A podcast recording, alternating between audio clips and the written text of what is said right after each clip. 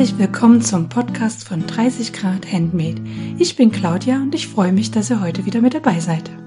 In der heutigen Episode spreche ich mit meiner guten Freundin Christine über ihren Werdegang vom Abitur zur Schneiderlehre über Studium bis zur Gewandmeisterin. Auch wenn ich quasi dabei war, war es für mich nochmal spannend, aus meiner heutigen Perspektive die Dinge zu hören. Mit Nähen hatte ich vor 15 Jahren nämlich noch nichts am Hut. Viel Spaß beim Zuhören. Vorab möchte ich euch Christine noch ein bisschen vorstellen. Ähm, wir haben gemeinsam Abitur gemacht, das war ungefähr 2005 und danach hat äh, Christine eine Lehre zur Damenmaßschneiderin in Radeberg gemacht. 2008 hat sie diese abgeschlossen. Danach folgte ein Jahr praktische Tätigkeit, die sie brauchte, bevor sie sich auf das Studium der Kostümgestaltung für Damen und Herren an der Hochschule für Bildende Kunst äh, beworben hat und dies 2014 mit ihrem Diplom abgeschlossen hat. Ähm, sie hat mehrere Praktika an verschiedenen großen und kleinen renommierten Häusern gemacht, unter anderem der Semperoper in Dresden. Ähm, sie war in Paris, äh, sie war in den Filmstudien Babelsberg, äh, sie war in einem Korsettatelier in Winterthur, an, aber auch an solchen Häusern wie die Staats, äh, das Staatstheater Cottbus oder das Kospropos in London. Das habe ich bestimmt falsch ausgesprochen. also, ihr seht, Chrissy hat schon echt viel erlebt und ähm, ja, sie plaudert ein bisschen aus dem Nähkästchen. Hallo Chrissy. Hi Claudi. Schön, dass du heute Gästin in meinem Podcast bist und viel schöner ist ja, dass wir uns live heute hier sehen mhm. ähm, und gemeinsam hier quasi vor Mikro sitzen. Und ich habe dich heute gebeten, mit mir eine Folge aufzunehmen, weil du einen ganz spannenden Beruf für uns Näherinnen und Näherinnen hast, weil du bist ausgebildete Schneiderin und zusätzlich Gewandmeisterin für Herren und Damen. Und ich könnte mir vorstellen, dass der ein oder andere Zuhörer oder Zuhörerin ähm, das ganz spannend findet, wie ähm, das quasi professionell so läuft, wie so eine Ausbildung läuft und das Studium danach ja läuft. Und ja, genau, also währenddessen ich halt entspannt Psychologie studiert habe und dann weniger entspannt meine Ausbildung dazu gemacht habe, hast du eigentlich genau in der gleichen Zeit die Lehre absolviert und dieses Aufbaustudium ähm, quasi zur Gewandmeisterin äh, absolviert. Und ja, vielleicht fangen wir erstmal bei der Lehre an. Also wie läuft das? Ähm, da bewirbt man sich ganz normal und wie ist das dann? Also wie, wie muss man sich eine Lehre zur Schneiderin vorstellen? Eine Lehre zur Schneiderin ist eigentlich ganz normal wie jede andere Lehre auch. Ne? Man bewirbt sich, ähm, sucht sich ein, eine Firma raus oder eine Schneiderei raus, die auf jeden Fall in der Handwerkskammer ist, weil die auch ausbilden. Und ähm, ich habe durch Zufall eine gefunden, weil ich ein Praktikum im Theater vorher gemacht habe. Ich wollte wissen, ob mich das wirklich interessiert. Ich habe immer schon als Kind genäht und habe dann eben wissen wollen, ähm, im Theater vielleicht die Richtung und wie läuft das alles so. Und in diesem Theater habe ich mitbekommen, dass da eben eine Schneiderin ausbildet und auch noch Ausbildungsplätze frei hat. Also habe ich mich da ganz einfach beworben, wie bei einem ganz normalen Ausbildungsberuf. Und ähm, ja, hatte noch eine Mitbewerberin. Und wir haben scheinbar alle beide sehr gut auf die Stelle gepasst. Wir haben beide gebangt und gehofft, äh, dass wir genommen werden und wurden dann tatsächlich auch beide zusammengenommen, was sehr selten ist, weil in der Schneiderei, in einem kleinen Ausbildungsbetrieb immer nur einer genommen wird. Aber bei uns hat es halt beiden gepasst. Genau. Ja, dann habe ich meinen Ausbildungsvertrag unterschrieben und habe erstmal mit den kleinsten Dingen angefangen. Ähm, ich habe äh, ganz am Anfang im ersten Lehrjahr mit geraden Nähten angefangen. Ich habe wirklich tagelang gerade Nähte geübt, parallel nebeneinander nähen zu können und ähm, ja, ich durfte auch schon Kleinigkeiten machen. Ne? Es war eine, ein Betrieb, der ähm, eine Maßschneiderei war und wo auch Änderungen angefallen sind. Also durfte ich auch mal einen Knopf annähen oder einen Druckknopf und das wurde dann immer geprüft von der Meisterin, wurde immer begutachtet und ähm, ja, für gut befunden oder halt wieder aufgetrennt. Wenn du sagst, du hast angefangen mit Gradstich quasi, wenn man mhm. so möchte, da meinst du ja quasi nicht, dass du an der Nähmaschine Gradstich geübt hast. Du hast es dann mit der Hand geübt oder beides. Ich habe eigentlich beides gemacht. Also ähm, in meiner Ausbildung im Betrieb, ne, da habe ich eigentlich so schnell wie möglich das machen sollen, was so anfällt. Ne? Mhm. Das heißt, wenn ein Kunde kommt und eine Änderung möchte, das heißt eine Jeanshose kürzen möchte, dann sollte ich so schnell wie möglich wissen, wie messe ich das ab, wie stecke ich ab, wie schneide ich ab, wie nähe ich das. Und ähm, deswegen habe ich eigentlich beides parallel gelernt, also Handstiche und relativ schnell auch mit der Maschine. Mhm. Ne? Also es gibt auch Ausbildungen, die man im Theater machen kann, die gehen ein bisschen anders ran, die machen dann äh, sehr viel handwerklich, also die nehmen sich teilweise auch mehr Zeit ähm, und es gibt teilweise auch wirklich ähm, ganze Ausbildungsklassen. Ne? Also wenn wirklich ein großes Theater ist, die haben dann wirklich eine ganze Reihe äh, ja, Frauen und Männer, die da ausgebildet werden. Ne? Und da können sie sich mehr drum kümmern. Also in einem Betrieb ist halt viel relevanter, was ist gerade modern, was wird gemacht und dann lernt man das hauptsächlich. Mhm. Ja. Genau. Ja. Und ähm, was waren dann so die, ähm, also klar, Nähstiche, also kann ich mir jetzt gut vorstellen, dass Inhalte, ähm, du hattest jetzt schon angedeutet, ja, das, was anfällt, ist wichtig, was wie Hosen kürzen oder Bläser enger und äh, oder weiter wieder machen, mhm. wenn sie angepasst waren. Ich, ähm, was sind denn so äh, Inhalte so gewesen, wo du sagst, ja, ähm, die fand ich besonders spannend und das war dann auch was, in Anführungsstrichen jetzt mal was Neues, weil du hast ja auch, ähm, du hast ja vorher schon auch viel immer selber genäht und ich könnte mir vorstellen, dass du eine Vorstellung davon hattest, wie man eine Hose kürzt, dass man das natürlich dann handwerklich nochmal anders aufbereitet und dass da jemand richtig drüber guckt und guckt, dass das auch korrekt ist. Aber wo sagst du, das war für mich ähm, wichtig in der Ausbildung, das zu lernen, das, das, das unterscheidet quasi das, das, was ich vorher konnte, von dem, was ich jetzt kann. Mhm. Also im Prinzip kam immer wieder Neues dazu und selbst wenn man scheinbar stupide drei Tage lang äh, Gradstich näht ne, und äh, an der Maschine immer wieder guckt, dass es parallel ist und so weiter, ähm, merkt man dann doch irgendwann, dass es einen Sinn hat ne? Mhm. und ähm, dass man das dann irgendwann besser kann als vorher. Ähm, man geht ja dann Stück für Stück weiter. Ne? Also wenn man merkt, man kann das schon mal, dann geht es weiter man beschäftigt sich tatsächlich mit einem Rock, das ist so das Erste, ne? ein Rock, einen ganz geraden und eine Buntverarbeitung und so, das wird ja alles gezeigt von der Meisterin. Und ähm, wenn man als Laie, was ich ja vorher war, wenn ich da einen Rock genäht habe, also dann waren die Herangehensweisen schon so ein bisschen anders. Man mhm. hat sich viel mehr Gedanken drüber gemacht, ah, wie, was mache ich jetzt in welcher Reihenfolge und ähm, ja, hat dann auch Fehler gemacht und hat es dann irgendwie so hingebracht. Mhm, ne? ja. Also zurechtgewurschtelt, sage ich da immer. Genau, ne? Und ähm, ja, hat dann auch weniger aufgetrennt und hat halt auch so, naja, ne? Oh, das passt schon und so. Und ähm, in der Ausspiel Ausbildung als Maßschneider, ne, da war es dann schon, ja, ne, das muss jetzt nochmal auftrennen und das ist jetzt ein Millimeter zu lang und so. Also es war schon, mh, mm, ja, Manchmal hat man sich gedacht, ist das jetzt wirklich nötig? Mhm. Aber wenn ich jetzt heute dran denke, ne, das ist jetzt, weiß ich nicht, wie lange ist das jetzt her? 15 Jahre, ne, als ich die Ausbildung gemacht habe. Ähm, ja, inzwischen bin ich auch so akkurat und denke mir bei vielen Sachen, ja, jetzt muss ich genau da aufpassen. Mm, und inzwischen denke ich mir auch bei manchen Sachen, okay, das kann man lassen, ne, das mhm. ist verzeihlich. Mhm. Und man hat dann immer mehr einfach gelernt und immer, ja, ich weiß nicht, man hat selber nicht so wirklich gemerkt, man wird jetzt besser. Ne? Man hat einfach immer neue Sachen gemacht und hat mit der Zeit gemerkt, ach Mensch, ne?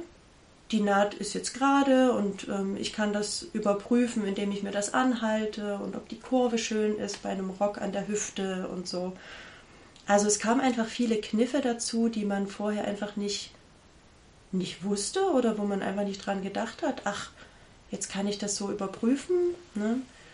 Oder allein der Umgang mit der, mit der Nähmaschine. Ne? Ich habe mich da zu Hause an die Nähmaschine von meiner Mutter gesetzt boah, die war halt ein bisschen laut und auch wie die Naht aussah, ne, habe ich mir auch keine großen Gedanken gemacht. Hauptsache es war zusammengenäht.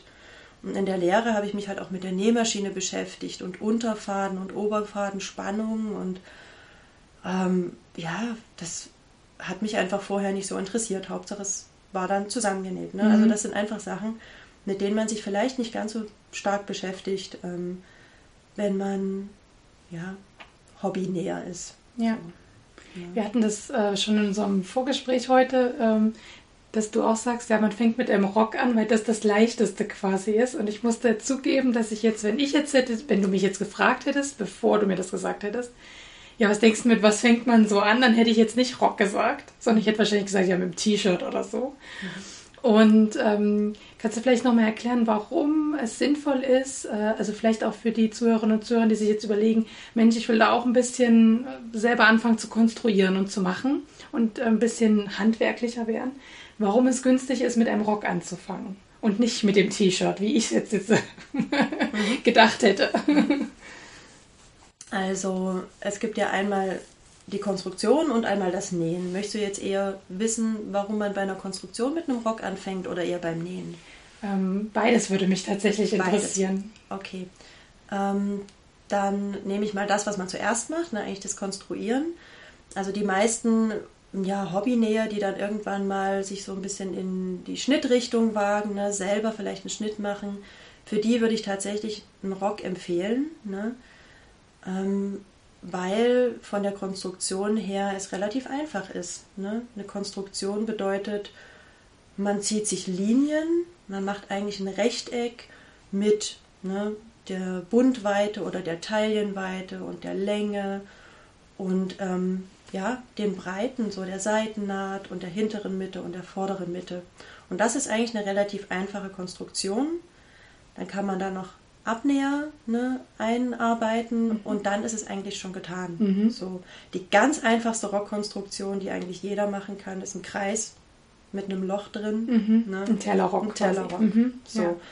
Und ich finde, das ist eigentlich ein ganz guter Anfang, weil alles, was dann schwieriger wird, baut eigentlich darauf auf. Ne? Mhm. Also als ich das Studium gemacht habe, haben wir eigentlich auch bei dem Darm mit dem Rock angefangen und dann uns weiter vorgearbeitet, mhm. weil das wirklich die einfachste Konstruktion ist. Ja. Ja. Ja, das ist spannend. Also, weil, wie mhm. gesagt, das fand ich, fand ich jetzt nicht so banal, die, die Geschichte. Mhm, mhm, ähm, ähm, was, was ich noch spannend finde, ist, man muss ja Prüfungen absolvieren und Teilschritte. Ähm, was ähm, ist das Standard eigentlich was? Also sieht die Prüfung in jedem Jahrgang gleich aus? Also wenn ihr dann zur Abschlussprüfung oder zur Zwischenprüfung geht, dass es dann quasi immer ein Blazer ist oder immer ein Rock oder wird das jedes Jahr von der Handwerkskammer neu festgelegt und man muss sich dann darauf einstellen? Mhm. Wie läuft das eigentlich?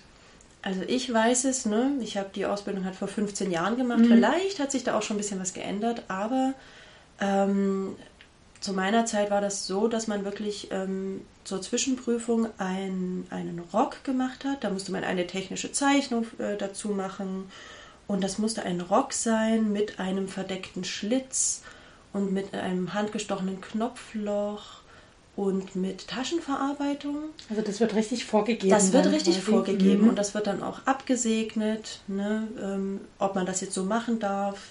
Man darf sich selber den Stoff raussuchen und genau, dann hat man einen Tag Zeit, glaube ich, um diesen Rock zu machen. Und eine schriftliche Zwischenprüfung gibt es dann auch noch, wo ja. man dann eben ne, ja, das Theorie, schulische Wissen quasi. Theorie macht. Genau.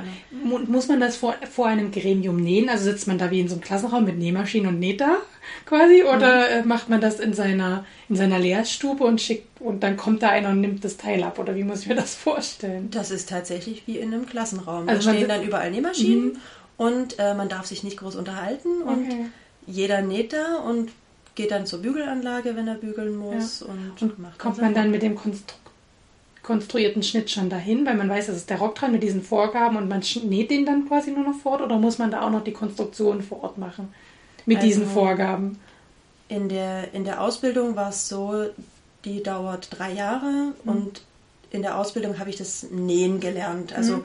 ich habe vielleicht eine Konstruktion mal von einer Tasche, ne? wie mhm. mache ich das ja. jetzt mit so Kleinteilen, aber die habe ich vielleicht selber zugeschnitten, aber Konstruktion war in der Lehre gar nicht das Thema. Okay, also, also ihr seid dahin zum Nähen und habt dann quasi genau. gezeigt, ihr könnt sowas zusammennähen. Mhm, also mhm. die Meisterin, ähm, bei der ich in der Lehre war, die hat quasi für mich, ne, hat meine Maße genommen, hat für mich den Rockschnitt gemacht okay. und ich durfte auch ein Probeteil vorher mal nähen, um zu mhm. gucken, ob das dann so passt. Und dann ähm, konnte ich schon mit dem, ich glaube sogar schon zugeschnittenen Rock, weil ich in der Lehre auch das Zuschneiden nicht gelernt habe. Also das hat alles meine Meisterin gemacht. Okay. Also so wie es eigentlich jetzt zum Beispiel auch im Theater ist.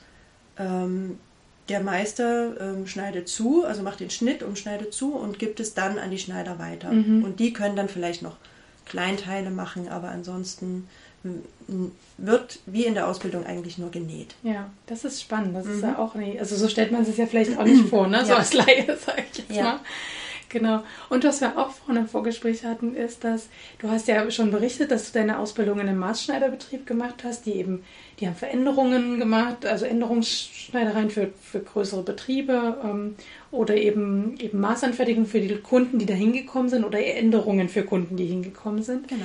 Und das ist ja quasi ein ganz anderes Metier, das du ja schon angedeutet, als wenn man jetzt zum Beispiel in einem Theater die Ausbildung macht, was ja gar nicht so viele Ausbildungsstätten gibt es da ja gar nicht in Deutschland, muss man ja auch nochmal sagen. Also man kann ja in jedem Theater, du hast es ja auch schon angedeutet, eine Ausbildung zur Schneiderin machen, weil die, nicht jedes Theater ähm, einen Meister hat, der überhaupt akkreditiert ist, auch diese Ausbildung durchzuführen. Und ähm, du hattest vorhin eine ganz witzige Anekdote erzählt, dass ähm, ja auch teilweise Prüfungsstoff abgefragt worden ist, den du quasi in der Schneider in deiner ganzen drei Jahre gar nicht gemacht hast, weil es eben gerade gar nicht in Mode war oder kein Kunde das verlangt hat und deswegen ja in eurem Alltag das auch gar nicht ähm, genäht habt. Vielleicht ähm, kannst du dazu auch nochmal was sagen, mhm. wie dann dieses Wissen aufgeholt wird oder ja, wenn dann was in der Prüfung verlangt wird, mhm. was ihr gar nicht in eurem Alltag macht. Ja, ja. also natürlich ähm, bemühen sich die Ausbildungsbetriebe, uns alles beizubringen, was sie können. Ne? Und es war auch durchaus so, dass wir, wenn wir gerade irgendein Thema hatten, was aber kein Kunde wollte. Ne? Wenn jetzt ein verdeckter Schlitz gar keine Mode ist und wir es aber machen müssen, ähm, dann hat auch die Lehrmeisterin gesagt, okay, jetzt macht mir mal einen Rock oder mir einen Blazer, ne? Und dann zeige ich euch die, den verdeckten Schlitz oder irgendwelche anderen Sachen. Aber es ist natürlich auch ähm, in der freien Wirtschaft so, dass äh, manches schon zu kurz kommt. Also wenn wir jetzt in der Zwischenprüfung einen äh, ein handgestochenes Knopfloch machen müssen und ähm, ja, wir haben eigentlich immer Maschinenknopflöcher oder Paspelknopflöcher in der Ausbildung gemacht. Und die Meisterin hatte einfach keine Zeit, uns ein handgestochenes Knopfloch zu zeigen. Dann kam es auch mal vor, dann hat sie uns das Buch mitgegeben und hat gesagt, hier steht es drin. Jetzt übt das mal die nächsten zwei Wochen, weil in der Zwischenprüfung ist es dran. Und das ist natürlich bei einem handgestochenen Knopfloch ist es so, dass man das wirklich sehr oft üben muss, damit das wirklich super aussieht. Mhm. Ne? Also ich hatte später eine, ähm, ähm, eine Studienkommilitonin, die drei Jahre lang im Theater in ihrer Ausbildung jeden Tag ein handgestochenes Klopfloch machen musste. Was man natürlich auch nicht unbedingt freiwillig mal einfach so macht, damit man das irgendwann schön hinkriegt. Ja, und das, ähm, man hat den Unterschied natürlich deutlich gesehen, ob man das jetzt drei Jahre lang geübt hat oder mal nur zwei Wochen so ein bisschen versucht hat. Genau, ja. und das versucht man dann aufzuholen. Ähm, aber im Grunde kann ich sagen, ich habe in meiner Ausbildung schon ähm, viel gelernt und wir haben uns auch viel Zeit genommen. Wir haben sogar mal so ein historisches Kostüm angefertigt für eine Gesellin und so, wo man dann mal Rüschen geübt hat, was da zu meiner Zeit überhaupt nirgendwo in Mode war, ne? was man eigentlich sonst gar nicht gemacht hätte. Mm, also das kam, kam sehr darauf an, wie viel Zeit einfach da war. Mhm. Ne? Ja. Ja. Was war dann äh, das Thema? Also du hast gesagt, Zwischenprüfung war der Rock eben. Mhm. Was war das äh, Thema zur Abschlussprüfung dann? Die Abschlussprüfung war dann ein Rock und ein Blazer. Mhm. Also das ganz klassisch Damenschneiderei. Genau, weißt du, was bei den Herren geprüft wird? Also kanntest du? Das kann ich nicht sagen. Nee, ne? Ich habe ähm, hab die Ausbildung zum, Damen, zum Damenmaßschneider gemacht ja. und Wahrscheinlich ein Sakko, ne? Ich denke, ich denke, dass vielleicht, vielleicht sowas. dass vielleicht in, in der Zwischenprüfung eine Hose, obwohl die schon auch ja, relativ komplex ist, mhm. aber könnte ich mir vorstellen, eine Hose ge gefordert war. Und zur Abschlussprüfung vielleicht tatsächlich Hose und Sakko. Mhm. Ne? Obwohl ja. vielleicht auch nur ein Sakko, weil klassische Herrenverarbeitung ähm, schon nochmal sehr viel mit Handarbeit äh, zu tun hat. Mhm. Ne? Ja. Ja, das finde ich auch spannend, dass Damen- und Herrenverarbeitung tatsächlich zwei sehr verschiedene Paar Schuhe sind. Hast du vielleicht ein Beispiel, wo das deutlich wird? Wo mhm. das so unterschiedlich ist? Mhm. Also wenn wir gerade das Beispiel haben, zum ja. Beispiel von Sakko und Blazer. Ne? Ja. Ne? Also ähm, in der Damenschneiderei wird einfach viel aufgebügelt. Ne? Also man benutzt viel Klebeeinlage und ähm, bügelt dann den Stoff auf, um ihn einfach fester zu machen oder auch stabiler zu machen. Und in der Herrenverarbeitung, da benutzt man eben ähm, viel Einlage, also lose Einlage, die dann ähm, drauf pikiert wird. Mhm. Oder also es gibt Rosshaareinlage oder Plack, was dann bestimmt zugeschnitten wird. Oder eine italienische Ganzteileinlage, die hinten in den Rücken reinkommt. Also damit habe ich mich dann so ein bisschen mehr beschäftigt, als ich ähm, studiert habe, weil ich eben beides auch studiert habe. Mhm. Und das war sehr interessant, wie so eine klassische Herrenverarbeitung vonstatten geht. Ja, also schon anders. Ja, schon ja. anders, genau. Ja. Gibt es da Gründe? Habt ihr das gelernt in der, in, in der theoretischen Ausbildung, warum das anders ist? Oder ist das äh, ein Mysterium, was nie gelöst wird? Also es ist zumindest für mich ein Mysterium, was ich nie lösen werde. ja. Weil es ist einfach, ich weiß es nicht, warum es gibt sich ja so, das so entwickelt hat oder auseinanderentwickelt Es gibt so Mythen, ne, dass man irgendwie sagt, irgendwie Damen wollen immer dann auch mal schnell wieder was, was Neues in Mode und Herren tragen quasi ihr Sakko bis 40, ja, also 20, ja. 30 Jahre und das muss halt irgendwie anders halten. Aber das sind ja alles irgendwie so Mythen, die sich ranken und keiner weiß so richtig, ja. Also das, das kann natürlich sein, ne, dass, dass das mit der Haltbarkeit zu tun hat.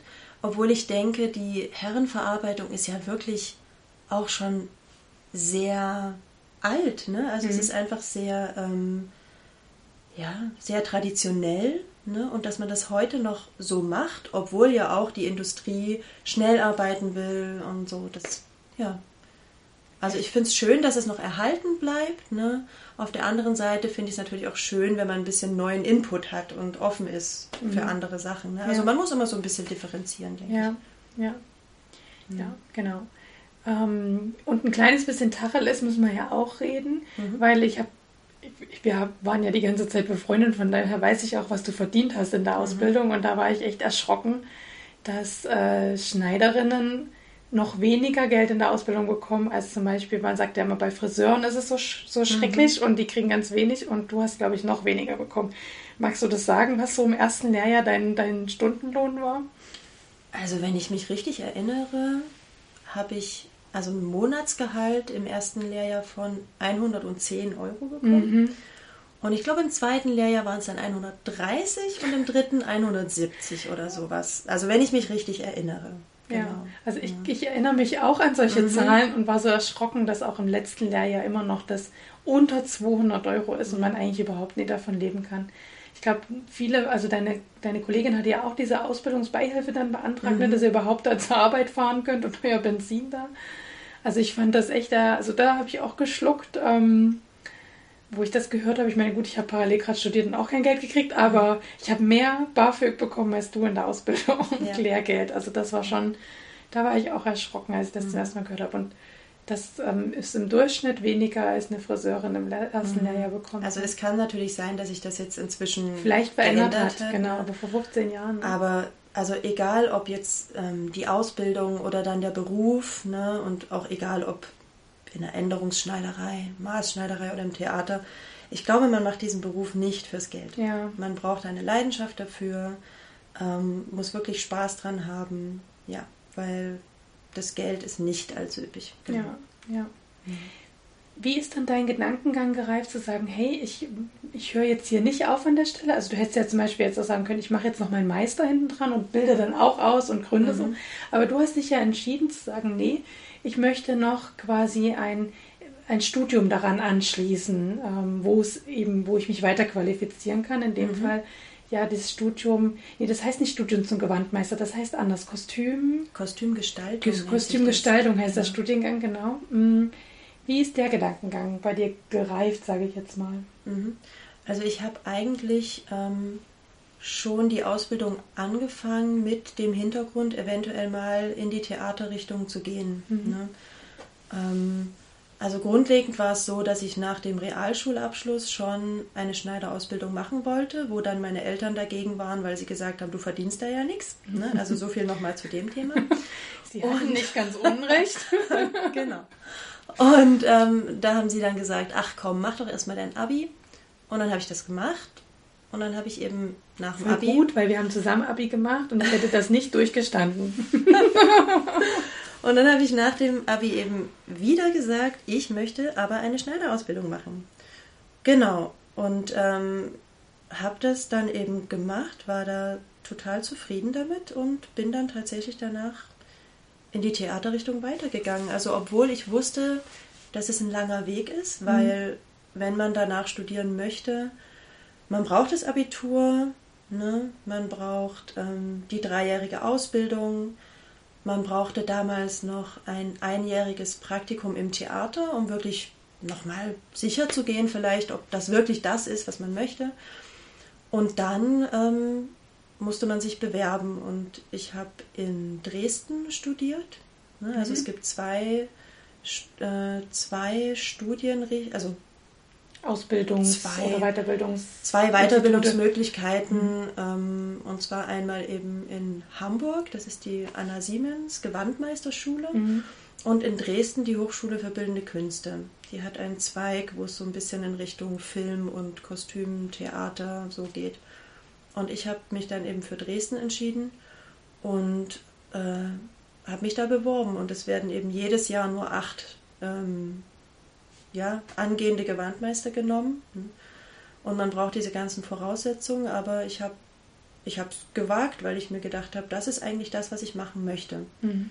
Und dann kam es mit Aufnahmeprüfung, Mappeneinreichung und ja, das war schon ein ganz schöner, aufreibender Prozess. Ja, das, kann, das war echt vergleichbar, wie wenn man sich für ein Kunststudium oder ähnliches Mhm. bewirbt. Da muss man ja auch diese Aufnahmeprüfung und ähm, Mappen einreichen. Genau, da kann ich mich noch erinnern, wie du fleißig an deiner Mappe gearbeitet Mhm. hast. Und dann Ja. da zu dieser Aufnahmeprüfung und ihr musstet zur Aufnahmeprüfung irgendwas abzeichnen, kann Mhm. ich mich erinnern. Und ich weiß, dass du da zitternd raus bist und gesagt, oh Gott, ob das alles gereicht hat. Ja. Du hast, glaube ich, vorher dir auch Bücher angeguckt und da das Zeichnen nochmal geübt. Ja. Und wie du ja vorhin schon sagtest, das war ja gar nicht Teil der Schneiderausbildung, Zeichnen, Konstruktion, sondern das wurde dann erst verlangt. Richtig, ja. Und ähm, da hast du echt nochmal dir echt selber was drauf geschafft. Ja, also in dem Jahr, wo ich dann auch ein Praktikum im Theater gemacht habe, ähm, habe ich auch äh, Zeichenkurse genommen und ähm, ja, also allein Stillleben zeichnen, weil es war ja die Hochschule für bildende Künste und da gehörte eben das Zeichnen auch mit dazu. Ja. Ja, Ja. Aber ich finde es auch ein schönes Beispiel, also wenn jetzt jemand zuhört und sagt, oh, das ist auch sein Traum und er will das gerne so umsetzen, zu wissen, okay, man muss jetzt nicht als Künstler vom Himmel gefallen sein und schon quasi, sag ich jetzt mal, von Natur aus, also ich weiß, wir hatten Freundinnen in der Schule, die haben im Kunstunterricht ja die Einzelnen hergeschmissen bekommen, weil die konnten von Natur aus so gut zeichnen. Und ich weiß, dass wir beide nicht dazu gehört haben. definitiv nicht. Die haben uns das hart erarbeitet. Und ich finde es aber einfach nochmal schön und ermutigend zu wissen, hey, man kann sich das auch drauf schaffen Mhm. und es wird ähm, und es und man hat dann trotzdem die Chance genommen zu werden. Also man muss nicht der große Künstler sein, ja. Ja. Ähm, und man hat trotzdem die Chance, dann weiter sich zu bilden, weil es halt eben auch um das Handwerk auch nochmal geht. Ja, also ich denke, das ist eine Ermutigung für alle, die wirklich ähm, einen, einen, einen Wunsch haben für eine Ausbildung oder ein Studium. Ähm, man wird ja eingeladen und hat ein Bewerbungsgespräch oder muss irgendwas, eine Mappe abgeben oder irgendwas machen. Und niemand erwartet von einem, dass man das schon perfekt kann. Ne? Also es ist einfach so, mh, da wird drauf geschaut, ob man eben, ja, ob man das Interesse dafür hat und äh, ob man das wirklich möchte und ob man vielleicht auch ein bisschen ein Talent dafür hat, wer weiß, ne? Aber man muss nicht gleich perfekt alles machen können. Ne? Ja. Ja, das ist ja sowieso ein Prozess, wo man nicht genau weiß, was die Professoren so denken, aber ich glaube schon, dass auch der kreative Teil eine Rolle spielt und wie man den umsetzt. Und du hast ja auch deiner Mappe nicht nur Zeichnungen beigelegt, sondern ja auch Collagen und andere Dinge, wo du, sag jetzt mal, ein bisschen was hervortun konntest, was einfach besser funktioniert als jetzt ein stillen Nebenzeichen. Ne? Richtig. Und das ist ja, wird ja auch bewertet. Ja. An dein Studium kann ich mich noch gut erinnern. Da war ich nämlich gerade in der Psychotherapieausbildung. Also da habe ich dann auch äh, mit, den, mit den Euros geknapst und du ja mhm. auch. Im Studium kriegt man ja auch kein Geld.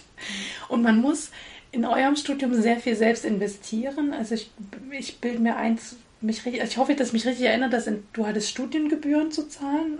Hatte ich tatsächlich nicht. Ach, hattest du nicht? War das nicht? Äh, dann war das nicht. Aber du musstest deine, deine Materialien selber mhm. zahlen. Ach so, rum war es, genau. Ja, genau. Genau. Und das ist ja auch nicht ohne, diese ganzen Materialien selber mhm. äh, sich zu beschaffen. Mhm. Manche deiner Ausbildungskollegen oder Mitstudenten haben sich dann immer Models, also Models, kann man Models sagen? Oder ja. Leute gesucht, die das dann abkaufen quasi, also mhm. die das investieren und man dann nur die Leistung hat. Ähm, kannst du vielleicht einen kurzen Überblick über das Studium geben, was so Themen waren? Also in den Studienjahren, drei Jahre sind das Studium? Vier? Es waren drei. insgesamt vier Jahre. Vier Jahre, mhm. ne? Genau. Also Und was da so die Themen sind quasi? Ja, es ist wirklich ein langer Weg, ne? Ja. Wenn man so Abitur, Schneiderlehre, Inzwischen ist es ein halbes Jahr Praktikum und dann eben noch vier Jahre Studium, bis ja. man dann vielleicht ähm, so Gewandmeister, äh, Gewandmeister irgendwo als Beruf auch ausüben kann. Ja, genau. Ja. Und das Studium, wie gesagt, geht vier Jahre. Und ähm, ja, man äh, hat verschiedene Fächer auch. Ne? Also man hat die Schnittkonstruktion ähm, im Damenfach und im Herrenfach. Also man kann sich entscheiden. Ne? Ich war jetzt Damenmaßschneider und hätte einfach nur Damenschnitt machen können, aber man kann tatsächlich auch beides parallel machen. Das kommt ungefähr dem gleich, als hätte man zwei, zwei Parallelstudiengänge. Zwei Parallelstudiengänge, ja. das war auch teilweise sehr zeitintensiv. Ähm, aber für mich hat es sich gelohnt, ne? egal ob das jetzt mein Interesse daran war oder jetzt tatsächlich, dass ich es auch einsetzen kann. Also man hat ähm, Schnittkonstruktion, in beiden Fächern und man hat Kostümkunde, dass man auch weiß, was historisch ähm, passiert ist ne, in den verschiedenen Epochen. Äh, es war eben sehr in die Richtung Theater und Film gerichtet. Mm, man hat teilweise mal einen Färbekurs oder mal einen, einen plastischen Kostümkurs. Ähm, ja, man hat experimentelle Techniken, wo man sich dann ah, mit den verschiedensten Sachen beschäftigt, wo man auch sehr künstlerisch an Sachen rangehen kann. Und man hat auch ähm, künstlerische Fächer, wie zum Beispiel eben das Lernen des Zeichnens mhm. oder auch Künstleranatomie und Aktzeichnen. Mhm.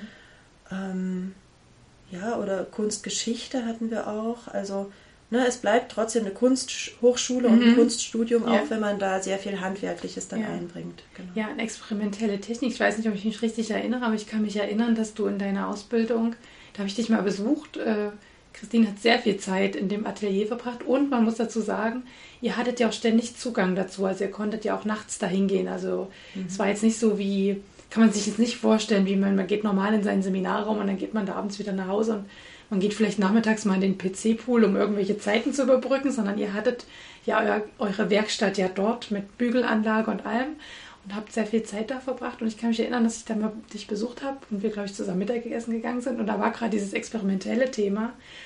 Und ich glaube, mich richtig zu, also ich hoffe, dass ich mich richtig erinnere, aber ich kann mich an ein Kleid erinnern, was du aus Papier gestrickt hast, aus Papierstreifen mhm.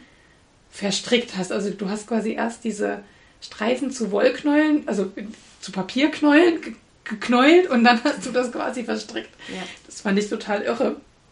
Darauf wäre ich im Leben nicht gekommen. Mhm. War das zu diesem Thema experimentelle? Ja, ne? Das, das ich richtig war das Thema, genau. Ja, mit, du hast dich für Papierverarbeitung entschieden, also mhm. dieses Papier da zu nehmen. Also das fand ich echt irre. Mhm.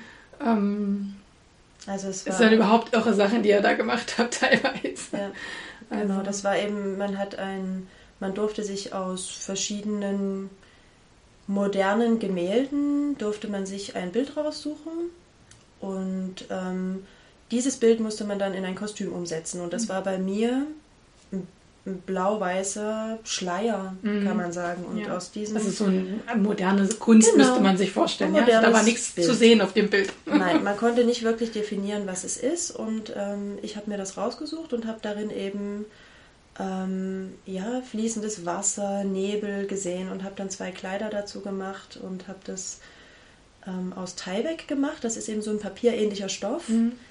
Ähm, ein ganz toller Stoff eigentlich, den man auch bemalen kann und äh, der auch sehr allergikerfreundlich ist und alles. Also ich habe mich dann einmal mit dem Stoff beschäftigt, weil das war auch grundlegend für dieses äh, Thema. Wir durften uns das Bild raussuchen und mussten was aus diesem Stoff machen. Und weil da auch so ein Strickmuster, wie so, also ich habe da eben ein Strickmuster drin gesehen, in diesem Bild dann mhm. auch, ähm, habe ich dann noch ein Kleid dazu gestrickt, ein sehr fließendes mit Schleppe und so. Ja. Genau. Und da durfte sich eben jeder meiner Kommilitonen ein Bild raussuchen. Wir waren mhm. insgesamt acht im Studiengang. Ja. Und dann hat jeder dazu eine Idee entwickelt. Mhm. Und alle haben mit diesem Teil weggearbeitet Richtig, quasi. Genau. Das war die Aufgabe. Mhm. Das Material plus das Bild genau. macht was draus. Genau. Ja, dass man vielleicht mal so eine Vorstellung bekommt, was ihr so für Aufgabenstellungen mhm. hattet. Ja. Genau. Genau. Ähm, Du hast schon erzählt, dass man eigentlich sich entscheidet, üblicherweise entscheidet man sich, wird man Damen- oder Herrengewandmeister. Mhm. Ich weiß, dass euer Kurs sich nicht entschieden hat und dass ganz viele das doppelt gemacht haben. Und wir hatten ja schon angedeutet, dass es wirklich ein doppeltes Studium ist, also dass man dann auch zu bestimmten Teilprüfungen auch beides abgeben muss. Ne? Mhm. Ne? Also sowohl für den Herren als auch für die Dame. Und ich kann mich an eine Zeit erinnern, das war so kurz, das war glaube ich so euer letztes Thema vor der Abschlussprüfung war das Thema historische Kostüme und da hast du auch beides abgegeben, äh, weil ich da zur Präsentation war ich da mit, ähm, durfte mir das angucken. Ähm, jetzt habe ich meine Frage vergessen, ist auch wunderbar, wenn man im Text die Frage vergisst. Nee, genau. Und ich weiß, dass du ja dort ein Herren- und ein Damenkostüm gemacht hast. War das ähm, zu jedem Teilschritt so, dass du zwei Kostüme abgeben musstest, Herren, oder, oder gab es bestimmte Teilschritte, wo wo du das machen musstest? Oder war das nur das historische Kostüm, was doppelt sein musste? Wie war das eigentlich? Damit also, du am also, Ende den Doppeltitel tragen kannst. Mhm, also man hat, ähm, wenn man sich, man hatte dieses Fach Schnittkonstruktion und hat dann eben, wenn gerade der Rock das Thema war, hat man dann eben ein Modell gehabt, wo, für die man einen Rock genäht hat. Und beim Herrenschnitt hat man dann Hosen gehabt und hat ein Modell gesucht, wo man, für mhm. den man eine Hose macht zum Beispiel. Und so ging es eigentlich immer weiter. Ne? Und deswegen lief das so parallel. Also man hat eigentlich mh, mm, für jeden Schnitt, den man ausprobiert hat, ähm, ein Modell gebraucht, wo man dann den Stoff besorgt hat, wo man dann die Maße genommen hat und den Schnitt aufgestellt hat, die Anproben gemacht hat und wirklich dieses Teil dann gemacht hat, bis zur ersten Anprobe auf jeden Fall. Und dieses historische Kostüm war dann aber das Ausschlaggebende, dass man gesagt hat, das muss man auf jeden Fall beides machen, damit man danach diesen Titel Herren- und Damengewandmeister ja. tragen kann. Ja. Danach kam dann noch das Diplom, also ja. bei uns war es damals noch als Diplom. Mhm. Ich weiß nicht, ob sich das jetzt vielleicht auch schon geändert hat. Mhm. Auf jeden Fall habe ich da wirklich nur ein Kostüm gemacht. Aber für das historische Kostüm habe ich ein Damenkostüm und ein Herrenkostüm ja. gemacht. Und quasi damit du diese Prüfung in Anführungsstrichen bestehst, mhm. hast du quasi beide Kurse parallel immer besucht. Richtig, also sowohl die genau. Damenkonstruktion als auch die Herrenkonstruktion. Richtig. Und ich sage jetzt mal, die, die jetzt gesagt haben, ich mache jetzt bloß Damen, war in eurem Jahrgang kein, die wären zu den Herrenkursen gar nicht gegangen oder wären vielleicht nur hingegangen als Neugier, aber Richtig, sie hätten, hätten dann keinen Abgabedruck gehabt, da diese genau. Zwischenteile abzugeben. Alles klar, da genau. habe ich das irgendwie besser auch verstanden, wie das mal läuft. Also ja. echt irre, ja. Ähm, Genau, da hatten wir schon, dass du ja ein Diplom hast. Also mhm. das, das, Diplom ist dann ein, ja, ein Kunstdiplom, wenn man so möchte, mhm. für eben dieses, äh, für dieses, äh, für diesen Studiengang. Aber man nennt den Beruf ja, du hast also Gewandmeister. Also mhm. ähm, der Studiengang heißt anders, aber man nennt den Beruf Gewandmeister, Gewandmeisterin. Ähm, das ist ja auch noch eine traditionelle Bezeichnung ne? und die ja sehr theaterlastig ist. Ähm, wir hatten auch schon mal gesprochen, dass aber nicht alle deine Kommilitonen inzwischen am Theater arbeiten. Also es gibt ja auch nur eine begrenzte Anzahl von Theatern äh, in Deutschland und vielleicht äh, in der Welt. Und es werden ja mehr Gewandmeister ausgebildet, als im Theater gebraucht werden. Das heißt, wo werden noch Gewandmeister gebraucht, außer im Theater? Also wo, wo geht man quasi noch arbeiten, außer da? Ja gut, dadurch, dass man die Ausbildung gemacht hat, ist man ja auch Schneider und kann in der Richtung weiterarbeiten. Ne? Man kann sich natürlich jederzeit selbstständig machen, weil man ist, hm, würde ich jetzt sagen, letzten Endes ein Meister. Mhm. Ne? Also das Einzige, was ich jetzt nicht kann, was vielleicht ein Meister macht, der tatsächlich ähm, nach der Ausbildung als Meister in dem Sinne in der Handwerkskammer, also im Sinne der genau, Handwerkskammer ausgebildet genau, worden ist. Genau, der da ausgebildet worden ist, die beschäftigen sich mehr mit auch der wirtschaftlichen Situation, wie es ist, selbstständig zu sein und eben ein eigenes Atelier zu leiten oder auch vielleicht auszubilden dann noch. Ne? Da kann man dann auch mal einen Ausbilderschein machen. Aber letzten Endes könnte ich mich auch selbstständig machen. Mhm. Ne? Ich könnte mich selbstständig machen, am Theater arbeiten, ich könnte zum Film gehen, ähm, ich könnte auch angestellt sein in einer Änderungsschneiderei mhm. oder in einer Maßschneiderei. Mhm. Ne? Ja. Aber so Film, Fernsehen, das sind nochmal so Alternativen quasi zum ja. Theater, wo auch so Ausstatter und Gewandmeister quasi genau. gebraucht werden. Ähm, Selbstständigkeit, ja, das ist ja auch nochmal so ein Thema, ne? also dass man sich selbstständig macht mit dem, was man kann und gelernt hat. Ähm, gibt denn, geben denn Theater, also weil ihr habt ja schon sehr, ihr wart ja schon sehr auf Kostüme aus, ne? geben denn Theater oder ich, ich denke jetzt, wenn man das Thema Kostüm hat, auch so wie ein Karnevalsverein oder sowas, ähm, geben die solche Aufträge dann an Selbstständige? Also zu sagen, hier, äh, unsere Karnevalsgarderobe äh, wollen wir gerne jetzt haben. Und dann gehen die quasi zu einem Schneider, der vielleicht auch Gewandmeister ist und mhm. lassen sich das da erstellen. Ist das eine Auftragslage oder sagst du, naja, das ist wahrscheinlich eher eine Nische, die Selbstständigkeit als Gewandmeister? Also ich denke schon, dass das eine Auftragslage ist. Mhm. Ne? Also wenn ich zu einem Maßschneider gehe, kann ich mir meinen Hochzeitsanzug schneidern lassen oder mhm. mein Brautkleid oder ähm, ein Kostüm oder ne, ich kann auch als Karnevalsverein wirklich sagen, ähm, ich möchte gern hier für meinen Karnevalsverein eben äh, die ganzen Kostüme haben. Ja. Ne, obwohl in einem Karnevalsverein zum Beispiel ja auch die Kostüme sehr gepflegt werden mhm. und sehr traditionell sind. Die werden einmal angefertigt, dann werden sie wahrscheinlich auch immer wieder repariert und, und weitervererbt. Mhm. Genau. Ja. Ähm, ja. das ist auf jeden Fall eine Auftragslage, denke ich. Mhm. Genau. Ja. Und ein Theater, ne, das sagt manchmal schon auch, wenn es ein großes Haus ist und ähm, es ist gerade auch eine große Produktion geplant und die eigenen Werkstätten ähm, schaffen es vielleicht auch nicht, weil es vielleicht eine sehr aufwendige Produktion ist, dann geben die auch ähm, Aufträge nach draußen. Mhm. Also so habe ich das auch kennengelernt, als ich meine Ausbildung gemacht habe. Die ähm, hat auch für ein Theater tatsächlich Aufträge entgegengenommen ja. und genäht. Ja. ja. Mhm. Mm, wenn wir noch mal kurz auf das Studium zurückblicken, bevor wir dann quasi zu deinem Job kommen, weil der ist ja mhm. spannend. ähm, was war so deine Lieblingsaufgabe im Studium? Wo sagst du, das war der absolute Hass? Also das brauche ich nicht nochmal haben. ich bin froh, dass ich das hinter mich gebracht habe. Aber was? Aber fangen wir vielleicht erstmal mit dem Schönen an. Also wo ja. sagst du, das war echt, das war echt cool im Studium und das hat echt Laune gemacht, ja. ja.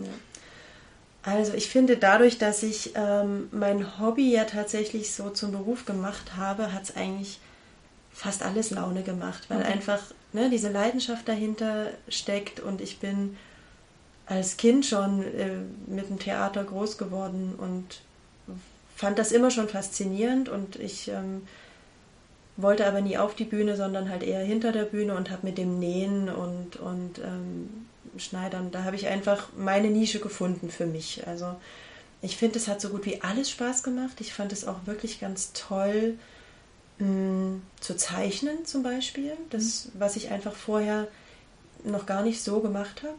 Ne? Also es hat sich ein bisschen verloren. Ich würde jetzt auch gern mehr zeichnen. Also ich habe wirklich auch dieses das anatomische Zeichnen, das Aktzeichnen für mich total entdeckt und habe festgestellt in diesen vier Jahren, wo man sich ja dann auch immer weiterentwickelt hat, wie weit man kommen kann, auch wenn man nicht ganz so viel Talent hat vielleicht. Mhm, ne? Also ja. wie viel man dann doch lernen kann. Ähm, und also ich muss auch sagen, die, die Räumlichkeiten in Dresden, ne, das, man konnte sich da wahnsinnig gut entfalten auch einfach. Ne?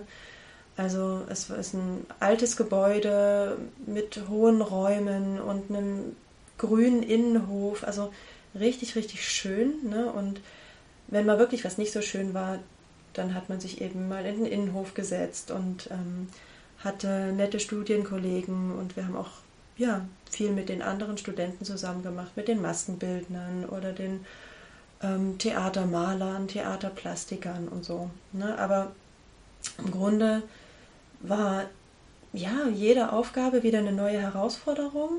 Ne? Und das Schöne war eben auch das Kreative. Ne? Wir konnten uns, wenn wir in, eine Rockschnittkonstruktion ähm, gelernt haben, konnten wir uns danach ein Modell selber raussuchen, was wir dann auch äh, umsetzen wollten. Also wir wurden jetzt nicht dahingesetzt und gesagt, diesen Rock musst du jetzt konstruieren. Also wir haben kein Foto gekriegt oder eine Modezeichnung, das mhm. musst du jetzt machen, sondern wir konnten es selber umsetzen. Das fand ich immer sehr schön. Diesen kreativen Part. Genau, mhm. wir konnten wirklich uns alles selber raussuchen, soweit. Ne? Und ähm, ja, jedes Semester war, war anstrengend, aber war auch sehr schön. Mhm. Ne? Also gerade das historische Kostüm hat mir unglaublich viel Spaß gemacht, aber war das anstrengendste Semester vom ganzen Studium, weil ich eben wirklich zweigleisig Herren- und Damenschnitt gemacht habe. Und ähm, ja, es war eigentlich alles soweit schön. Also es war eine schöne Zeit auch. Mhm. Ja. ja. du hast mir vorhin noch erzählt, dass ähm, du beim historischen Kostüm dein Model kurz vor der Prüfung noch eingenäht hast, weil du ke keine Zeit mehr hattest, ein paar Verschlüsse anzubringen, weil einfach die Zeit davon gerannt ist. Ja. Und das finde ich ziemlich witzig, weil ich hatte irgendwie letztes Jahr auf Netflix ähm, auch übrigens eine Sehempfehlung, Next Fashion mir angeguckt. Und das sind so Modedesigner, die müssen immer zu einem bestimmten Zeitpunkt was fertig haben und die nähen halt ihre Models auch hinter der Bühne ein in die Kostüme oder in ihre, ja, in die Designstücke. weil eben die Zeit davon rennt an bestimmten ja. Stellen. Ich finde es ziemlich witzig äh, da hinten. Also, dass man wirklich bis zum Schluss noch an diesen Dingen sitzt, ja. weil das einfach diese Doppelprüfung schon der Hammer ist. Und du hast ja auch gesagt, euer Jahrgang war sehr ehrgeizig und eigentlich machen das die wenigsten, dieses Doppelte. Ja, das kommt auf jeden Einzelnen an, ne? ja. ob man das ähm, stemmen möchte oder stemmen kann. Und ich hatte nun mir auch noch was rausgesucht, was wirklich viel Handarbeit bedeutet hat. Und mhm. ähm, habe dann wirklich, ich habe äh, ja, ganz lange bis in die Nacht gesessen und auch noch vor der Endprüfung dann bis in die Nacht gesessen und habe es trotzdem nicht geschafft. Und am nächsten Tag, als dann eben die Prüfung des historischen Kostüms war, dann habe ich eben mich genauso gefühlt wie so ein Modedesigner, der dann sein Model da noch einnäht. Genau. Ja. Ja. Ja, hm. ja und dann ähm, ist dir ähm, wieder etwas geglückt, weil die wenigen Stellen, die es als Gewandmeister in Deutschland an deutschen Theatern gibt, mhm. du hast eine ergattert. Genau. Zwar ziemlich weit weg aus der Heimat, aber du hast eine Stelle ergattert. Magst du vielleicht dazu ähm, berichten, wie jetzt das Leben als Gewandmeisterin ja, Herren und Damen, wenn man so möchte. Mhm. Und du brauchst es ja, weil ihr seid ein kleines Haus und da bietet sich das jetzt echt an als vielleicht für die Zuhörerinnen und Zuhörer, wenn man jetzt von großen Häusern spricht, Berliner Oper, Dresdner Oper, die haben getrennte Herren- und Damenabteilungen. Also ich kann da selber berichten, wir haben mal für die Semperoper, waren wir mal als Statisten ähm, tätig, mein Mann und ich. Und ähm, mein Mann musste zu dem Herren- ähm, zur Herrengewandmeisterin, das war eine Frau, und ich durfte zum Damengewandmeister, das war ein Mann, aber. und wir sind auch wirklich in getrennte Garderoben geführt worden, obwohl wir uns ja persönlich schon häufiger nackig gesehen haben, aber das galt da alles nicht. Weg, das muss weggesperrt sein, hier darf niemand niemand sehen. Ähm, genau, so läuft es ja in großen Häusern, aber in kleinen Häusern muss ja der Gewandmeister beides können. Mhm. Und du bist ja in so einem kleinen Haus. Und vielleicht magst du uns noch mal erzählen, was jetzt so dein Arbeitsalltag ist quasi. Also jetzt haben wir ja gelernt, im Schneidertum ging es hauptsächlich ums Nähen, Nähen, Nähen, Nähen, Nähen. Ja. Und im Studium ging es dann mehr ums Kreative und auch um die Konstruktion, also Konstruktion lernen, Zuschneiden lernen und eben auch dieses ähm, kreative Umsetzen. Und ähm, ja, was ist jetzt dein, dein Schwerpunkt quasi mhm. in der Arbeit? Mhm. Also ich habe tatsächlich ähm, eine schöne Stelle als Gewandmeister gefunden ähm, in eben einem kleinen Haus. Das heißt, es ist ein Schauspielhaus. Es ist eine Sparte. Große Häuser haben zwei, Alles. drei, vier Sparten. Ja. Ne? Also, also auch Ballett, wenn man jetzt überlegt, welche mhm. anderen Sparten. Ne? Richtig, Ballett, genau. Puppentheater, was auch immer, das könnten andere Sparten sein. Ne? Genau, ja. genau. Und wir sind ein kleines Haus, ein Schauspielhaus, was mir sehr gut liegt. Ähm, ich habe im Studium auch Praktika gemacht äh, an großen Häusern. Ich war in in London, in, in Paris, in Berlin, aber letzten Endes habe ich dann doch gemerkt, ähm, dass mir das ein bisschen zu unpersönlich ist. Ne? Also da ist jeder ein anderer Typ Mensch. Meine Vorgängerin, die hat dann gesagt, sie möchte gern nach Berlin, weil es da einfach, da ist mehr los, da will sie in die große Stadt, das ist einfach ihrs. Mhm. Und ich bin eben in einer recht kleinen Stadt gelandet, aber äh, mir gefällt das super gut. Ja, und es ist eine eine Kostümabteilung, die ich jetzt leite, das sind vier Schneider und ähm, eine Ankleiderin, eine Gewandmeisterin, das bin dann ich, die gleichzeitig die Leitung der Kostümabteilung ist, die gleichzeitig die Fundusverwaltung übernimmt ähm, und äh, Dienstpläne für die Ankleiderin auch mitmacht. Also das ist in, in den großen Häusern ist das eher getrennt. Da gibt es einen Damengewandmeister, einen Herrengewandmeister oder sogar mehrere.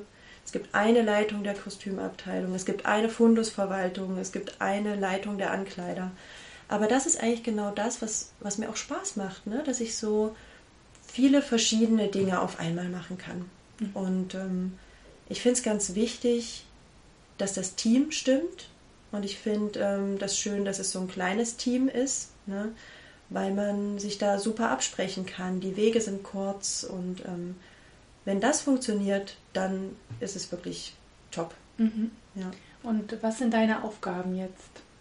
Also ich als Leitung der Kostümabteilung organisiere ich alles, mache Dienstpläne, schaue mir die Monatspläne an, was spielen gerade für Stücke, wie teile ich die Ankleiderin ein. Das sind so die organisatorischen Sachen. Ja, also eigentlich etwas, was man gar nicht gelernt hat im Studium. Richtig. Ne? Das lernt man dann so on the job. Aber ich denke, es gibt in jedem ja. Berufsfeld, ne, wo man dann äh, in die Firma kommt und wo man dann wirklich guckt, wie ticken die Leute hier, was muss ich jetzt neu dazulernen, was ich vielleicht vorher gar nicht wusste. Ne? Also genau, die Organisation, das war für mich eben auch neu, aber da ist man relativ schnell reingekommen. Und als Gewandmeisterin vermesse ich die Schauspieler und Schauspielerinnen und erstelle dann die Schnitte und ähm, suche dann mit der Ausstattungsleitung Stoffe raus und schneide zu. Mhm. Und ähm, genau, wenn ich zugeschnitten habe, gebe ich das dann an die Schneider weiter. Und wenn die es zur ersten Anprobe genäht haben, mache ich dann die Anprobe. Mhm. Und ähm, dann wird, wenn alles gut läuft, es ähm, fertiggestellt von den Schneidern, nachdem ich dann alles abgesteckt habe. Oder man macht dann vielleicht auch nochmal eine zweite Anprobe, wenn es ein bisschen komplizierter war. Genau, mhm. also. Und ähm, Fundusverwaltung bedeutet, ähm, dass wir bei uns gleich nebendran, das ist auch ein großer Glücksfall, einen Fundus haben, ne, also quasi einen überdimensionalen Kleiderschrank, wo man sich Sachen raussuchen kann für Probensituationen oder für Stücke, die man dann eben spielt, wo man die Sachen dann verwenden kann. Mhm. Ne? Alles also Wiederverwertung spielt genau. halt auch eine wichtige Rolle, ne? Genau, Wiederverwertung, auch Reparaturen und alles, ne? Mhm. Das ist schon auch wichtig, ähm, weil wenn wir was für, für eine Produktion machen, dann heißt das nicht, wir fertigen jetzt alles immer komplett an. Also mhm. wenn man es übers Jahr sieht, kann man sagen, das drittelt sich eigentlich. Mhm. Man kann sagen, ein Drittel ist Anfertigung, ein Drittel holt man aus dem Fundus und ein Drittel ist auch tatsächlich Kauf. Mhm. Also es gibt zum Beispiel jetzt Kleidungsstücke, die wir nicht unbedingt nähen, weil sich es auch einfach vom, vom Preis her oder von der lohnt. Zeit her gar nicht ja. lohnt. Ja. Also das betrifft eine dann, schlichte Leggings oder so. Da betrifft dann eine Leggings oder ein T-Shirt ja. oder ähm, eine Jeans. Mhm. Ne?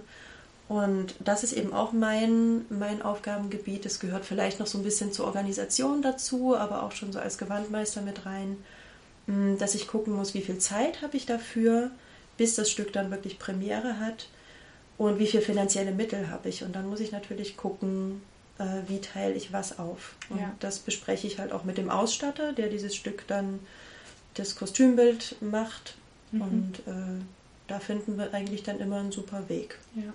Ja, das ist vielleicht auch nochmal interessant, dass der Ausstatter ja dann für diesen kreativen Teil zuständig ist. Klingt mhm. immer so Ausstatter, ne? Das klingt so ein bisschen, ja, da kommt da irgendwie mit einem Einkaufswagen und sagt, das habe ich und ich statte euch jetzt aus. Aber eigentlich ja. ist der der kreative Part. Mhm. Ähm, manche Regisseure bringen auch ihren eigenen Ausstatter mit, weil die irgendwie ja da ja, da ihr ein gutes Team sind. Ein gutes Team sind so. oder eben ja. speziellen Spleen haben oder so. Ne? und ähm, genau, aber dass man das auch nochmal trennt, dass quasi der Gewandmeister nicht zwangsläufig für den kreativen Teil zuständig ist, sondern mhm. dass es da nochmal einen anderen Beruf gibt. Mhm. Und also, nennt, den nennt man am Theater eben Ausstatter. Ja. Genau, also genau. es ist dann, man kann Ausstatter sagen oder auch der Kostümbildner, Kostümbildner oder, ja. oder, der mhm. Bühnenbildner oder mhm. manche machen auch beides. Ja. Ne? Und ähm, also der Kostüm- und Bühnenbildner, der ist dafür zuständig, eben mit dem Regisseur sich zusammenzusetzen und zu sagen, wie möchte ich die Bühne machen, in welcher Epoche soll vielleicht das Stück spielen oder soll es modern sein oder ne, die Kostüme zu zeichnen. Und ähm, mein Part fängt dann eben an, dass ich die Figurinen, also diese Kostümzeichnungen bekomme. Mhm. Und ähm, ich habe schon zum Teil auch einen kreativen Part mit dabei, in dem ich dann ja, die Stoffe mit raussuche und schaue, ist das möglich, was er da so aufgezeichnet hat. Ne? Also manche haben wirklich Vorstellungen, wo man dann sagt, ähm, das ist aber gar nicht möglich. Ne? Ich muss da eine Naht haben oder mhm. ne?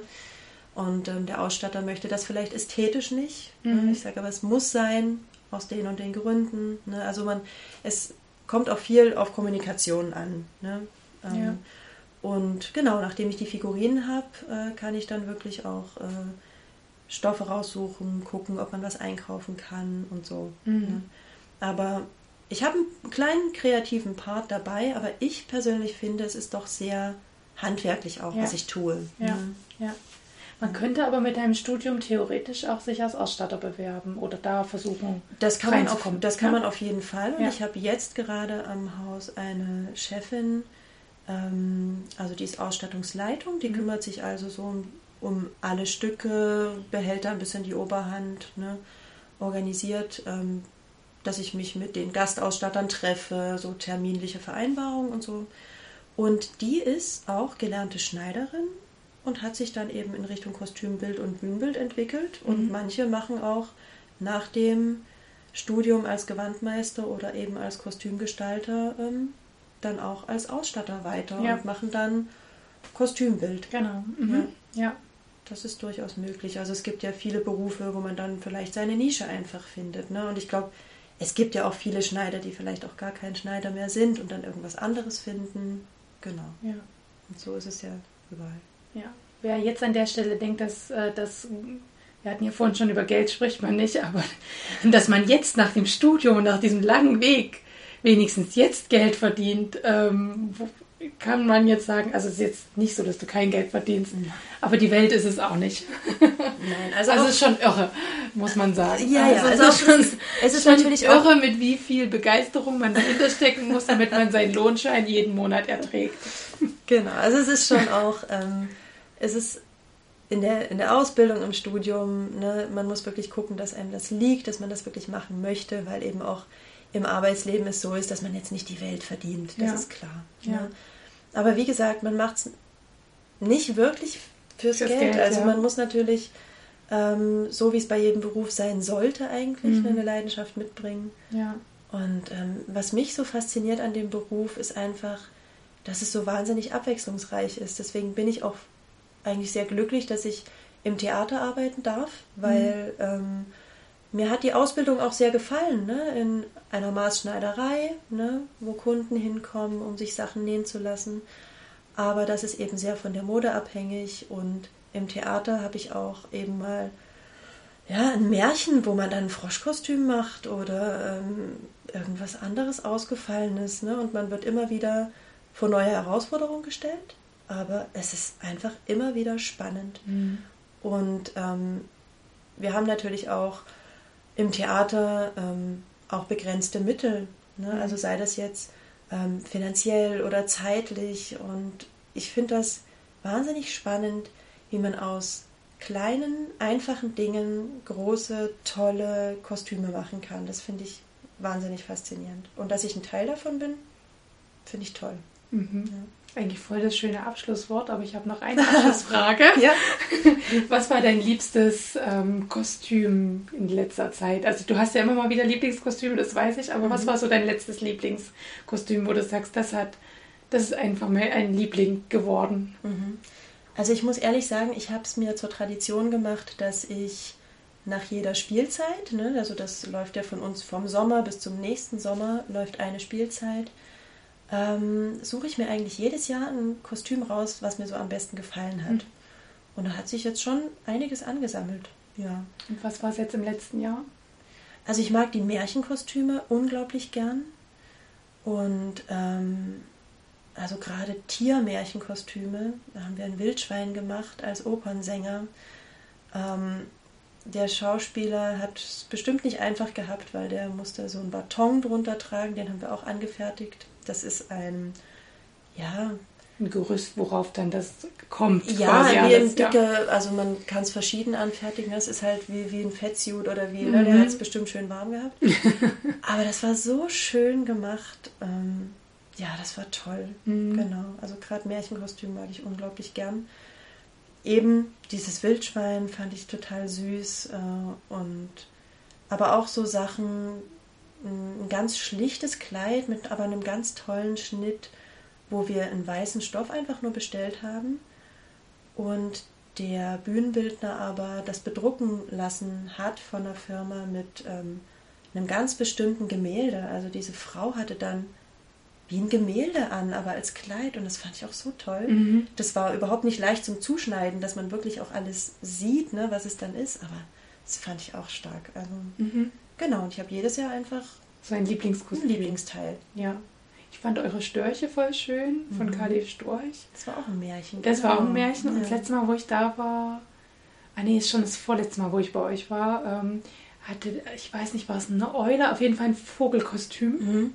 Ich glaube, es eine Eule mhm. war es, ne? Und diese Federn, die fand ich auch ja. toll. Ja. Das war auch ein tolles Kostüm, da kann ich mich auch erinnern. Ja, und auch die verschiedenen Materialien. Und ich fand es mal spannend, also wir haben ja uns auch mal zusammen Theaterstücke angeschaut. Das ist übrigens, kann ich echt, wenn ihr jemand kennt am Theater, macht das mal.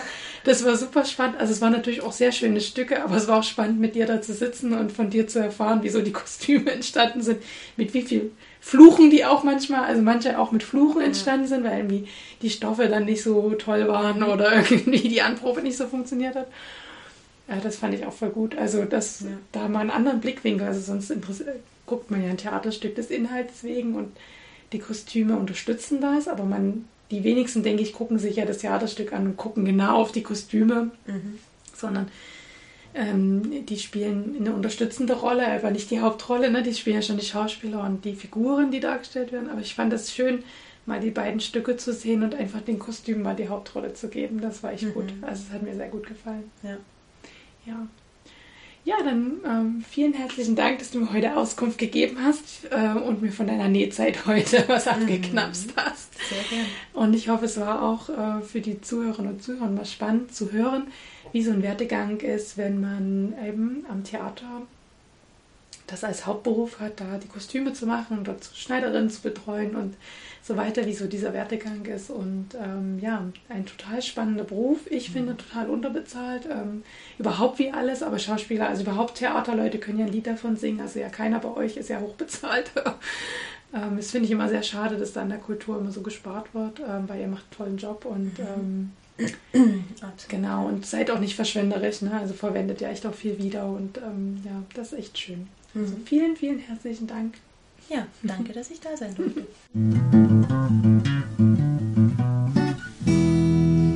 Vielen Dank fürs Zuhören heute. Wenn euch der Podcast gefällt, dann würde ich mich über ein Abo freuen und über eine positive Bewertung auf iTunes und Spotify. Vielen Dank, bis bald, eure Claudia.